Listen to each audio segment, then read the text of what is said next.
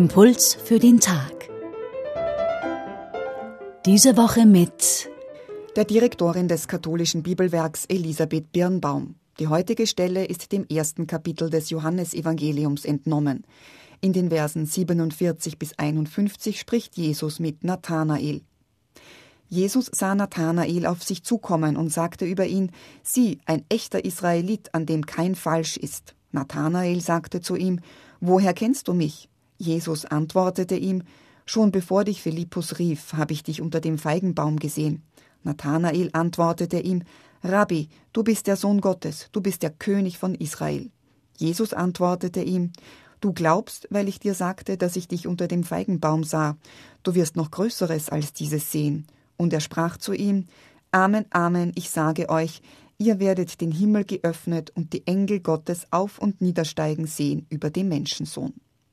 Nun Elisabeth Birnbaum mit ihren Gedanken dazu. Wann lasse ich mich überzeugen?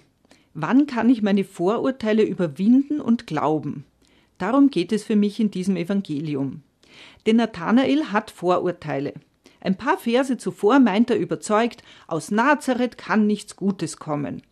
Nathanael kann diesem Jesus nicht glauben. Ein Messias aus einem so unbedeutenden Ort ist für ihn undenkbar. Und dann die Wende. Warum? Weil Jesus ihn als aufrechten Israeliten bezeichnet, als einen, an dem kein Falsch ist. Weil Jesus ihn also für gut befindet und weil er sich für ihn interessiert. Er ist ihm ja schon zuvor aufgefallen unter dem Feigenbaum. Das ist das Beste, was mir als Mensch passieren kann, wenn jemand anders sich für mich interessiert und mich als wertvollen Menschen erkennt.